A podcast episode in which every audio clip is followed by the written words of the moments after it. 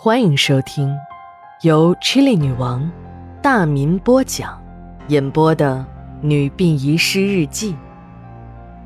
本故事纯属虚构，若有雷同，就是个巧合。第二卷第八章上。八月二十七日，阴。来现场维持秩序的警察原本以为这就是一起公共骚乱事件，没有想到在画展的现场竟然发现了两具女尸，气氛立刻紧张了起来。案情重大，现场指挥的领导马上向高局长做了汇报。这个高局长就是原来的刑警队队长，由于高队长办案得力，这几年中多次升迁。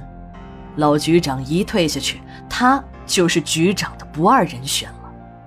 高局长是刑警出身，就是当上了局长，也对那些天天把人民群众当成维稳对象的工作没有兴趣，便把非常重要的维稳工作交给了一名副局长，自己呢则专注于刑事案件，每一个刑事案子他都要亲自过问，做事干净利落。雷厉风行是高局长的一贯作风，在现场，他和几个办案人员交换了一下意见，进行了案情分析，初步认定这是一起变态的谋杀案。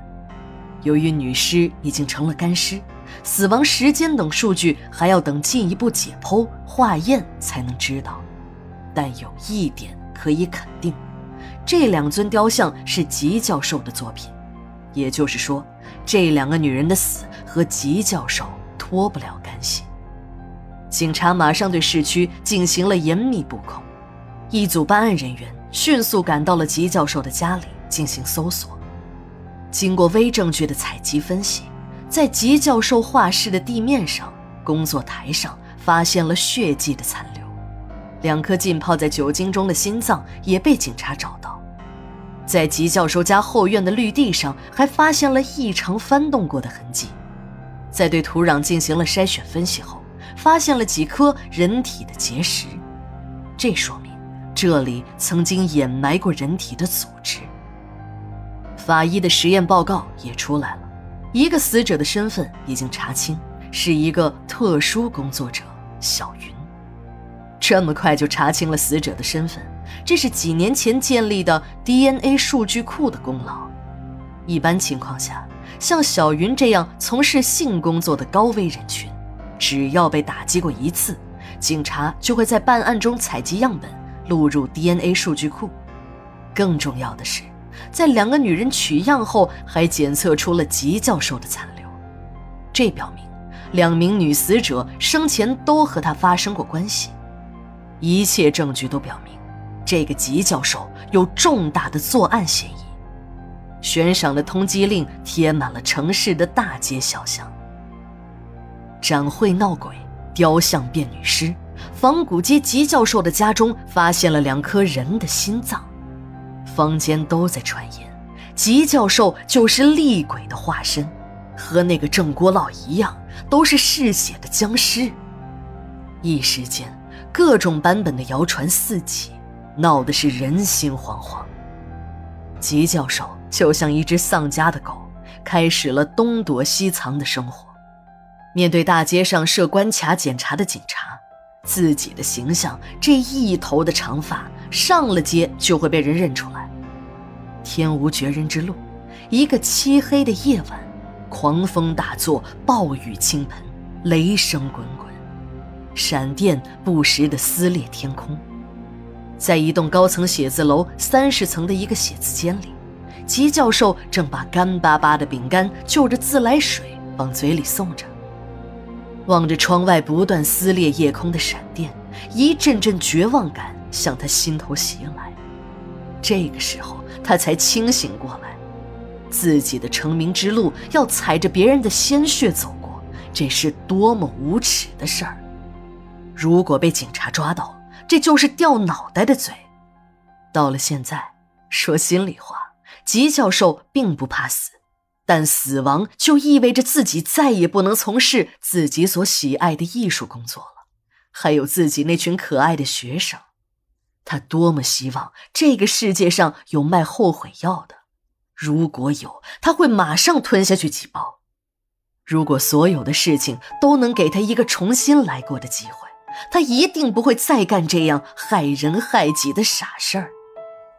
吉教授已经几次从睡梦中惊醒，不是梦见小亚和小云的鬼魂找自己来索命，就是警察给自己戴上了冰凉的手铐。别看这个藏身之地就在社区，其实这里还是相对安全的。这几栋高达三十层的写字楼群建设于那开发最疯狂的两年。由于在这座城市的周边发现了丰富的铁矿石资源，私挖乱采的矿主们都成了腰缠万贯的富翁。随着火车把铁矿石不断的运出，同时大量的资金也流入到了这个城市。一个城市没钱自然不是好事儿，可钱太多了也不是什么好事儿。这么庞大的资金流，那是得找个出口。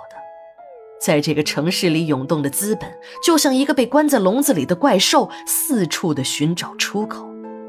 最后，在政府土地财政政策的引导下，大部分都进入了房地产市场。资本是要求利润回报的。一轮又一轮的炒作，房价翻着倍的上涨，财政收入也大幅度提高。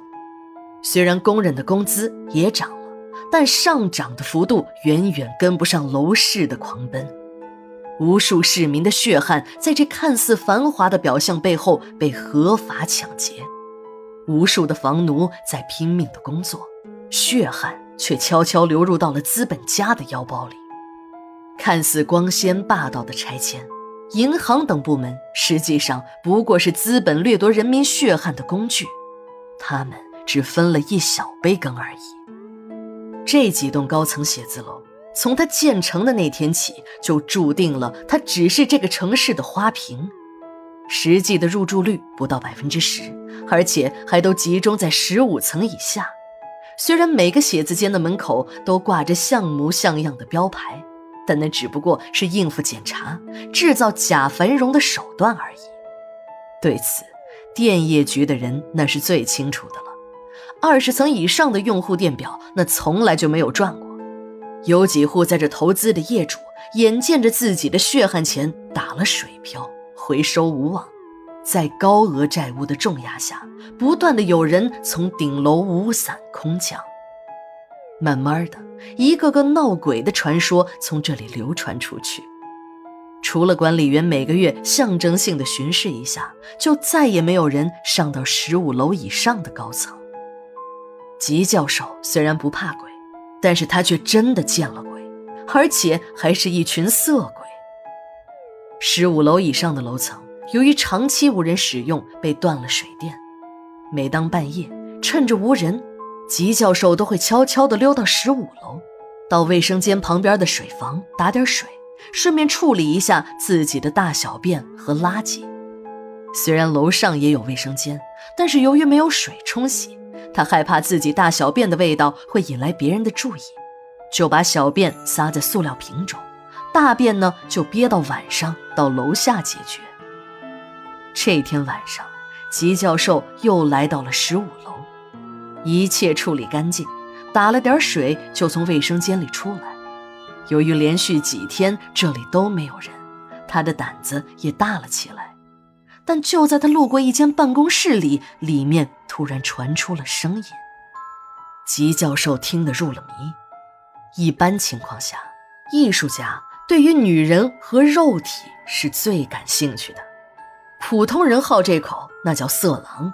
如果是艺术家，那就得另当别论了，得取个高雅的名字，叫艺术。吉教授已经几天没尝过女人味了，这时的他已经全然忘记了自己是一个逃犯。他把耳朵贴在门上，仔细的听，主角好像变成了自己，脑海中映像出自己正在和漂亮的女模特儿。第二卷，第八章，下。马上回来。